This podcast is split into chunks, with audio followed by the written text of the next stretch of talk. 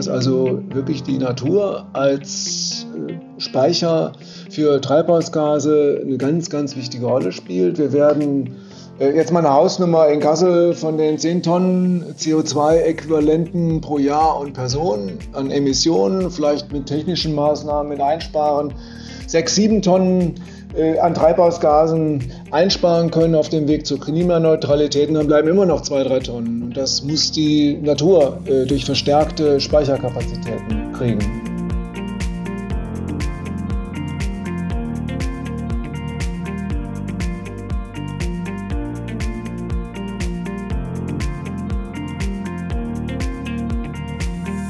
Hallo und herzlich willkommen zu einer neuen Folge des Kasseler Klimatalks, dem Podcast der Scientists for Future Kassel.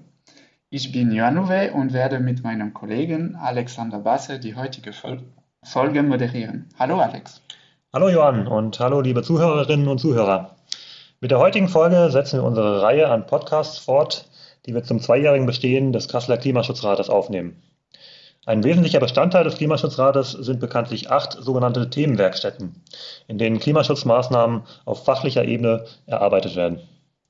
In jeder Folge unserer Podcast-Reihe widmen wir uns einer anderen Themenwerkstatt und heute ist Jochen Wulforst der Themenwerkstatt Biodiversität, Ernährung und Landwirtschaft zu Gast. Hallo Jochen. Guten Morgen. Wir freuen uns, dass du heute dabei bist. Äh, Jochen, du bist Leiter der Themenwerkstatt Biodiversität, Ernährung und Landwirtschaft. Kannst du äh, zuerst uns wen, ein wenig über dich erzählen? Ja, ich habe vor vielen, vielen Jahren mal Biologie studiert und habe eine Diplomarbeit über die Abwasser- und Kühlwasserbelastung von einem nordhessischen Mittelgebirgsfluss geschrieben und dann habe ich in der Waldschadensforschung über Gewässerversauerung promoviert und danach habe ich ähm, mich sehr viel immer noch mache ich das mit Ökosystemen in Kassel beschäftigt. Ich bin also sozusagen das Klischee, dass äh, der mit Gummistiefeln, einem Kartierbrett, Messgeräten oder auch im Kescher oder im Fernglas in der Natur rumläuft, wie man das sich von früher her vorgestellt hat. Ähm, ich habe aber auch ein anderes Leben oder andere Welten. Äh, ich äh, bringe zum Beispiel äh, Ingenieurstudenten, das sind vor allen Dingen Männer, ähm, wissenschaftliches Arbeiten mit dem Textsatzprogramm LaTeX bei. Äh, wie macht man, setzt man Formeln toll und so weiter.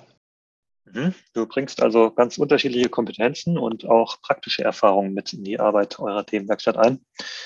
Eure Themenwerkstatt heißt ja bekanntlich Biodiversität, Ernährung und Landwirtschaft. Alleine dadurch wird ja schon ersichtlich, dass ihr ein sehr breites Spektrum an Themen behandelt. Könntest du uns denn mal ein wenig genauer erläutern, was sich hinter diesen drei Stichwörtern verbirgt? Also mit welchen Themen ihr euch konkret inhaltlich auseinandersetzt? Fangen wir hinten an mit der Landwirtschaft. In Kassel haben wir so ungefähr äh, 13 Prozent der Stadtfläche äh, mit landwirtschaftlichen Flächen, also Ackerbau und Grünland.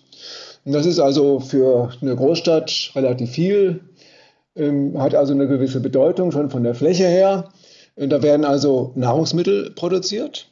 Ähm, Ernährung äh, ist auch eine andere Nahrungsgrundlage für uns. Wir brauchen halt äh, vor allen Dingen Lebensmittel und auch Wasser zum Leben. Und darüber steht die biologische Vielfalt oder Biodiversität, ähm, die das Ganze verknüpft und ähm, ja, landläufig ja gar nicht zu erklären ist, dass wir landläufig, nee, landläufig sagt man immer Artenvielfalt. Und das äh, ist viel zu kurz gegriffen, sonst könnte man ja auch Artenvielfalt weiter sagen. Zur biologischen Vielfalt gehören äh, auch die Vielfalt der Lebensräume und die genetische Vielfalt. Also zum Beispiel alte Haustierrassen oder Obstbaumsorten, äh, Apfelbaumsorten und so weiter. Okay, also da sind viele Themen, das hört sich nach viel Arbeit. Äh, wie viele Leute äh, nehmen in der Themenwerkstatt teil und äh, wie wird die Arbeit äh, organisiert? Wir sind, glaube ich, neun oder zehn Mitglieder. Ähm, wir haben ein bisschen Fluktuation gehabt, das wird sich, werden wir auch gleich noch mal besprechen können. Ähm, wir sollen ja haben zwei Aufgaben als Themenwerkstatt. Das erste ist, wir sollen für den Klimaschutzrat äh, Maßnahmen erarbeiten, mit denen die, das große Ziel der Klimaneutralität erreicht wird. Und das zweite ist, äh, wir sollen auch die Erfolgskontrolle machen. Also was geschieht nach dem Beschluss des Klimaschutzrats? Wird das umgesetzt? Inwieweit umgesetzt? Wird es schnell genug umgesetzt? Muss man danach steuern? Und äh, das Ganze macht ihr ehrenamtlich oder werdet ihr dafür bezahlt von der Stadt? Äh, wir machen es auch ehrenamtlich. Ähm, das sollte sich gerade bei solch einer langen, langfristigen Arbeit bis 2030, wird es ja mindestens gehen, ändern. Wir sind leider noch nicht einmal den anderen Beiräten, also zum Beispiel den Naturschutzbeirat oder den Behindertenbeirat, Denkmalschutzbeirat gleichgestellt. Also wir kriegen noch nicht mal eine Aufwandsentschädigung. Die Stadtverordneten kriegen das auch. Das sollte sich eigentlich ändern, denn es ist sehr viel Arbeit. Äh, man muss sich da ja immer vorbereiten und nachdenken. Dafür braucht man viel Hilfsmittel. Ähm, wir müssen bisher auch jedes Papier, was wir ausdrucken, äh, das müssen wir alles selbst bezahlen und das sollte sich eigentlich ändern. Okay, das heißt, ihr erhofft euch da auch ein bisschen mehr Unterstützung, auch finanzieller Art, ähm, auch anderweitig von, von städtischer Seite. Also werdet ihr vielleicht auch schon von der Stadt unterstützt äh, durch organisatorische Dinge oder müsst ihr das alles alleine stemmen? Ähm, ja, das ist immer ein bisschen Konflikt, aber ich bin der Meinung, dass wenigstens äh, die organisatorische Arbeit also Einladung zu den Sitzungen, äh, Organisation des Sitzungsraums und so weiter, dass dies von der äh, Geschäftsstelle vom Klimaschutzrat gemacht werden sollte. Und es wird auch gemacht, aber ein bisschen zögerlich immer. Ne? Okay, so jetzt möchten wir ein bisschen tiefer in die Thematik einsteigen. Also du hast das gesagt, der Fokus der Klimaschutzrat und der Themenwerkstätten liegt daran, Maßnahmen und äh, Leitplanen zu definieren, die darlegen, wie Kassel äh, die Klimaneutralität bis 2030 erreichen kann. Und äh, eine erste naive Frage ist, äh, was haben Biodiversität, Ernährung und Landwirtschaft mit Klimaneutralität zu tun? Ja, für viele Leute überraschend viel. Ähm, Klimaneutralität heißt ja, dass ähm, die Quellen und die Senken für Treibhausgase gleich sind. Dass also ähm, Treibhausgase aus den natürlichen und menschlichen Quellen äh, in dem gleichen Maße ausgestoßen werden, wie sie dann wieder in der Natur gebunden werden. Dass also äh, zum Beispiel äh, durch Atmung äh, CO2 entsteht, in die Luft freigesetzt wird oder durch Verbrennungsprozesse, äh, dass aber diese Menge von CO2 auch wieder in der Natur gebunden wird. Und ähm, bis äh, in das 20. Jahrhundert hinein war dieses Gleichgewicht noch da. Und seitdem wird halt zu viel vom Menschen an Treibhausgasen ausgestoßen, sodass die Bindekapazität, die Senkenkapazität der Natur nicht mehr ausreicht. Und jetzt kann, man, müssen wir zwei Sachen machen. Zum einen müssen wir die Treibhausgase in ihrer Summe, die menschlichen Treibhausgase, senken. Und zum anderen äh, müssen wir auch die Aufnahmekapazität der Natur für Treibhausgase erhöhen. Mhm. Also, also die Natur ist eigentlich die beste Klimaschützerin. Mhm.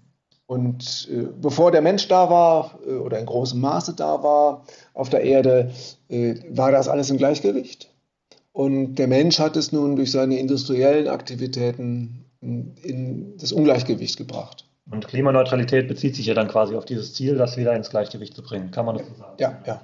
Und es geht nicht nur um das CO2, das ist nur eines, äh, das wichtigste Treibhausgas. Ähm, wir haben vor allen Dingen auch noch Methan und äh, Lachgas. Und das sind zwei Treibhausgase, die vor allem in der Landwirtschaft und bei der Ernährung wesentlich größeren Anteil haben als bei der, zum Beispiel der Energiever äh, Energieerzeugung. Hm? Die ähm, in Landwirtschaft dreht sich vor allen Dingen äh, immer noch um die Erzeugung von Fleisch und Wiederkäuer haben halt in ihren äh, ein bis sieben Mägen, Schaf hat nur eins, äh, die äh, bei Kühen haben wir ein bisschen mehr an Mägen, da sind da anaerobe Gärungsprozesse und daraus entsteht Methan.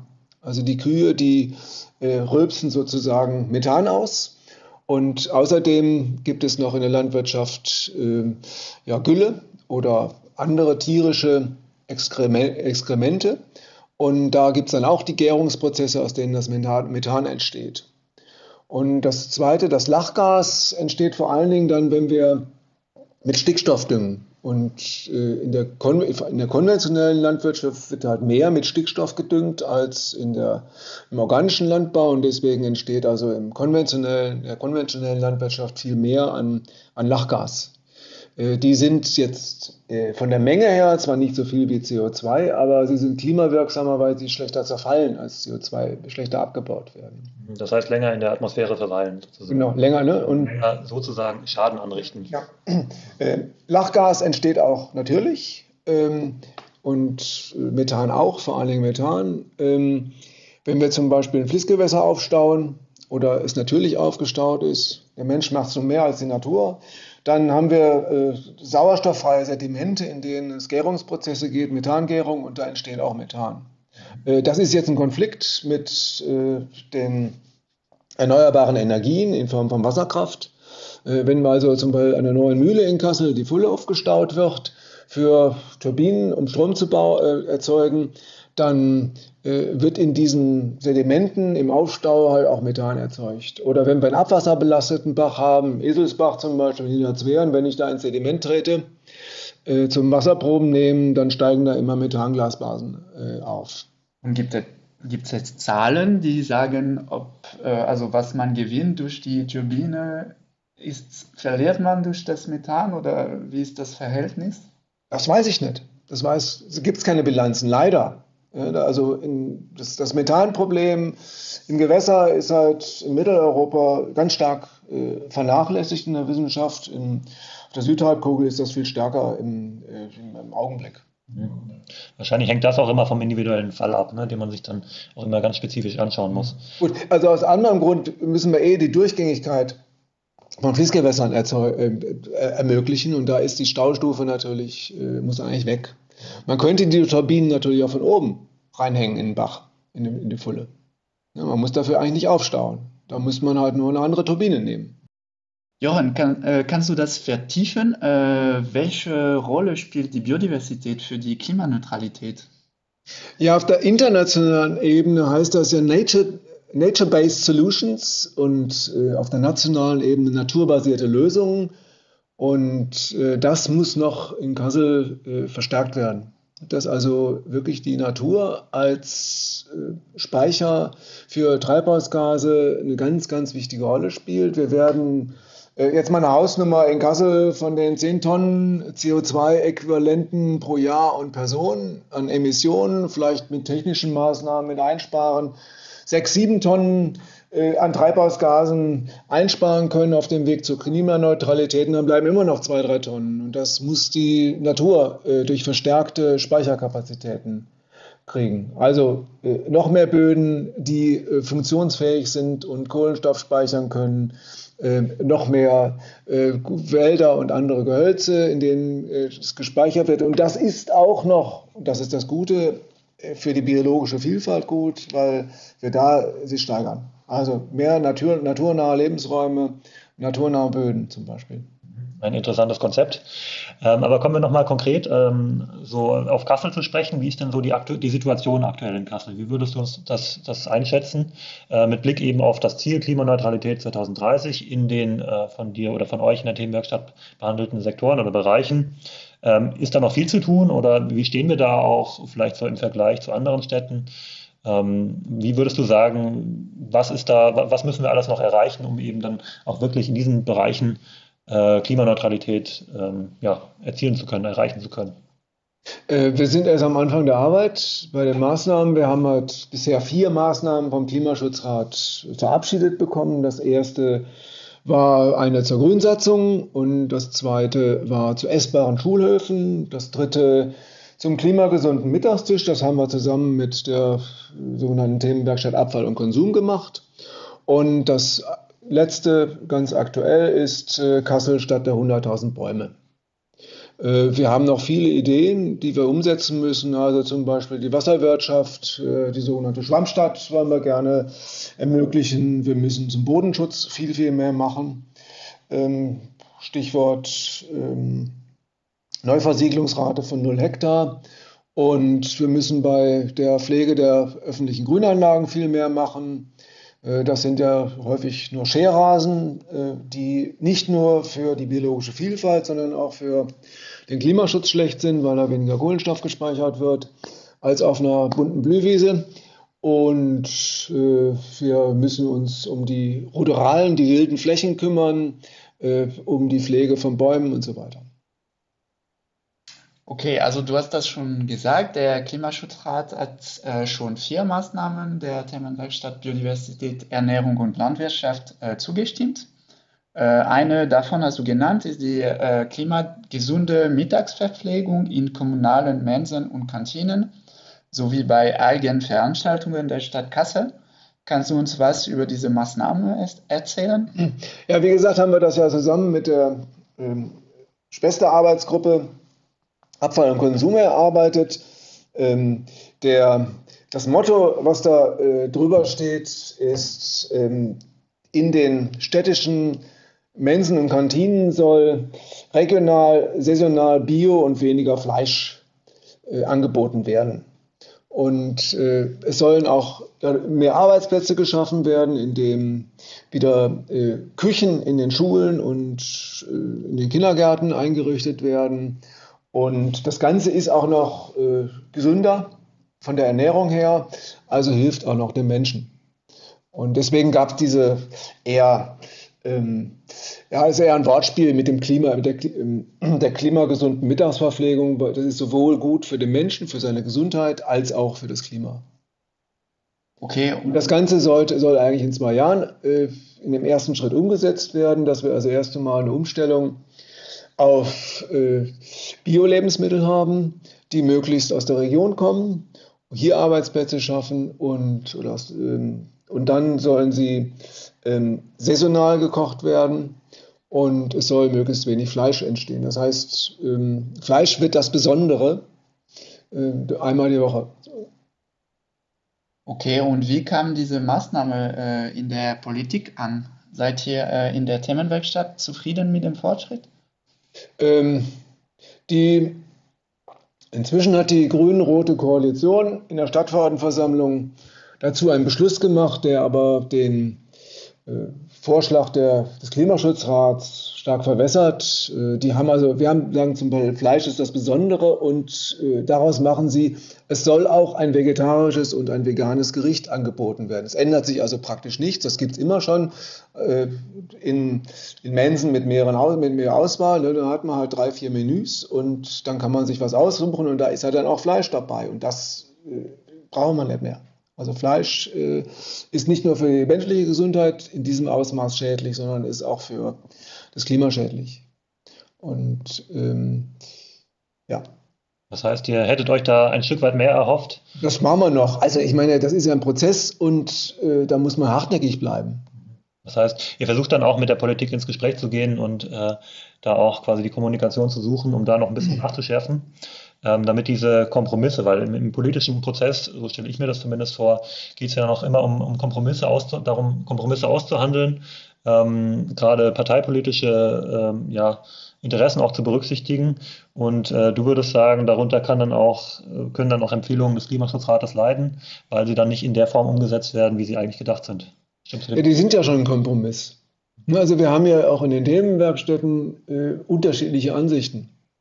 Und im Klimaschutzrat sitzen ja nun auch äh, Ver Vertreterinnen und Vertreter aus verschiedenen gesellschaftlichen Gruppen. Da ist halt jemand von Mercedes-Benz dabei und da ist auch ein Gewerkschafter dabei und da ist äh, jemand von Fridays for Future dabei und da sind Wissenschaftler dabei. Also ähm, ganz viele verschiedene Gruppen und da wird eigentlich der Kompromiss schon ausgehandelt. Und äh, dann ist es eigentlich umso unverständlicher, wenn dieser äh, tragfähige Kompromiss noch weiter runtergekocht wird. Ne, also Kompromiss klingt ja erstmal ganz gut. Die Frage ist nur, wo? Ne, ist das Glas nur 10% voll oder ist es 80% voll? Okay, das heißt, wo würdest du da konkret ansetzen oder welche äh, Verbesserungsmöglichkeiten siehst du da konkret, wenn es dann um die politische Beschlusslage geht? Also ähm, soll die Politik quasi die, die Maßnahmen des Klimaschutzrates oder von eurer Themenwerkstatt eins zu eins umsetzen? Ähm, soll sie vor, mit euch äh, den Kontakt suchen, bevor sie solche Maßnahmen mhm. aufgreifen? Welche Ideen habt ihr da auch in der Themenwerkstatt oder vielleicht auch welche Initiativen seid ihr da schon angegangen?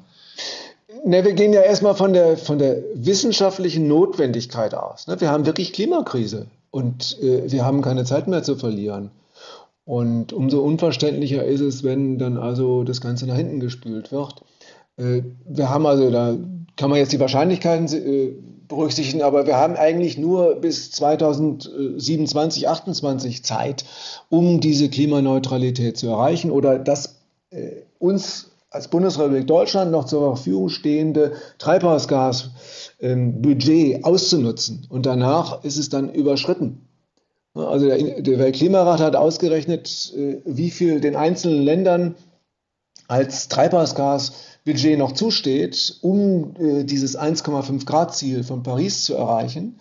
Und wenn man das jetzt, das hat ähm, der Wissenschaftliche Beirat für Umweltfragen gemacht, auf die Bundesrepublik Deutschland runterbricht, umrechnet, dann äh, kommen wir auf ja, je nach Ziel, äh, Gradzahl auf 2025 bis 2028. Und deswegen sind wir ja eigentlich schon viel zu spät, wenn wir sagen, bis 2030 die Klimaneutralität. Und dann auch noch zu sagen, ja, man müsste vielleicht und warten und müsste man erstmal ausprobieren und so weiter hingucken, da muss man anpacken. Andere Städte machen das äh, viel besser. Also da kann Kassel äh, auch mal wieder an die Spitze der Bewegung kommen. Okay, das heißt noch einiges zu tun, gerade auch hier in Kassel für uns. Ähm, trotzdem, dass wir den Klimaschutzrat haben und die Themenwerkstätten, also wie du gesagt hast, mit der ganzen Expertise, mit den ganzen gesellschaftlichen Bereichen, die auch im Klimaschutzrat vertreten sind, die sich da auch hauptsächlich ehrenamtlich engagieren. Ähm, wir kommen so langsam zur Abschlussfrage und in der Regel äh, fragen wir dabei unsere Gäste, wie sie äh, einschätzen, dass Kassel nach Erreichen der Klimaneutralität aussieht. Ähm, dieselbe Frage also auch an dich, Jochen. Was meinst du, in welchem Kassel werden wir leben, wenn wir die Klimaneutralität erreicht haben? Also insbesondere mit Blick auf die Themen eurer Themenwerkstatt. Ähm, Kassel wird äh, viel grüner. Ähm, das heißt, das Leben wird auch naturnäher. Wir werden halt viele Flächen, die bisher für, für Autos als Parkplatz dienen, die werden wir entsiegelt haben. Da äh, sind die Leute draußen, da bauen sie ihr Gemüse an urbanes Gärtern. Ähm, wir werden Fließgewässer haben, die den guten ökologischen Zustand erreicht haben. Äh, das gilt auch für die stehenden Gewässer. Wir werden in der Buggerseen gefahrlos baden können, ohne irgendwelche Verkeimung oder in der Fulda erst recht. Ähm, da muss also dafür, dann wisst dafür ist auch die Abwasserreinigung völlig umgestellt worden. Wir werden ähm, in den Naturschutzgebieten einen guten Zustand haben, also nicht mehr einen schlechten oder den mäßigen Zustand. Ähm, wir, was werden wir noch alles haben? Ähm, wir werden entspannter leben. Äh, wir werden eher im Kleingarten leben, als ähm, Tauchurlaub auf den Malediven zu machen. Ähm, wir werden mehr soziale Kontakte zueinander haben, weil wir draußen zusammenkommen und nicht alleine zu Hause vor dem Fernseher hocken. Ähm, das ganze Leben ist also nicht nur für die Natur und den Klimaschutz besser, sondern auch für die Menschen. Ja, tatsächlich, äh, es hört sich nach einer besseren Lebensqualität und äh, wir hoffen, dass wir uns in diese Richtung be bewegen werden. Äh, vielen Dank, Jochen, für deine Teilnahme heute und äh, für den Einblick in die Arbeit der Themenwerkstatt Ernährung, Biodiversität und Landwirtschaft. Ja, und danke auch von meiner Seite, Jochen. Ähm, und damit sind wir am Ende der heutigen Podcast-Folge angelangt. Ja, ich danke auch, ne? Ja, schön, schön, wenn es dich gefreut hat, auch äh, bei uns dabei zu sein. Äh, vielleicht können wir das an anderer Stelle nochmal wiederholen äh, mit solchen Podcast-Folgen, mit, mit diesen Themen äh, zu Biodiversität, Ernährung und Landwirtschaft. Weil wir haben ja heute gehört, äh, ganz wichtige Themen auch für das Thema der Klimaneutralität in, in Kassel. Ähm, damit sind wir jetzt aber am Ende der heutigen äh, Podcast-Folge angelangt. Und äh, wenn Sie, wenn ihr, liebe Hörerinnen und Hörer, noch Fragen habt, ähm, kontaktiert uns gerne, zum Beispiel in den sozialen äh, Medien. Wir sind auf Instagram, auf Twitter, auf Facebook vertreten oder auch ähm, schaut mal rein auf unserer Internetseite sws-kassel.de. Nächste Woche geht es dann äh, hier an gleicher Stelle äh, mit einer anderen Themenwerkstatt weiter im Rahmen unserer Podcast-Reihe zum zweijährigen Bestehen des Kasseler Klimaschutzrates. Alle Folgen sind wie immer auf unserer Website äh, verfügbar und aber auch auf Spotify und äh, Apple Podcast abrufbar. Das war es also von uns für heute. Vielen Dank fürs Zuhören und bis zum nächsten Mal.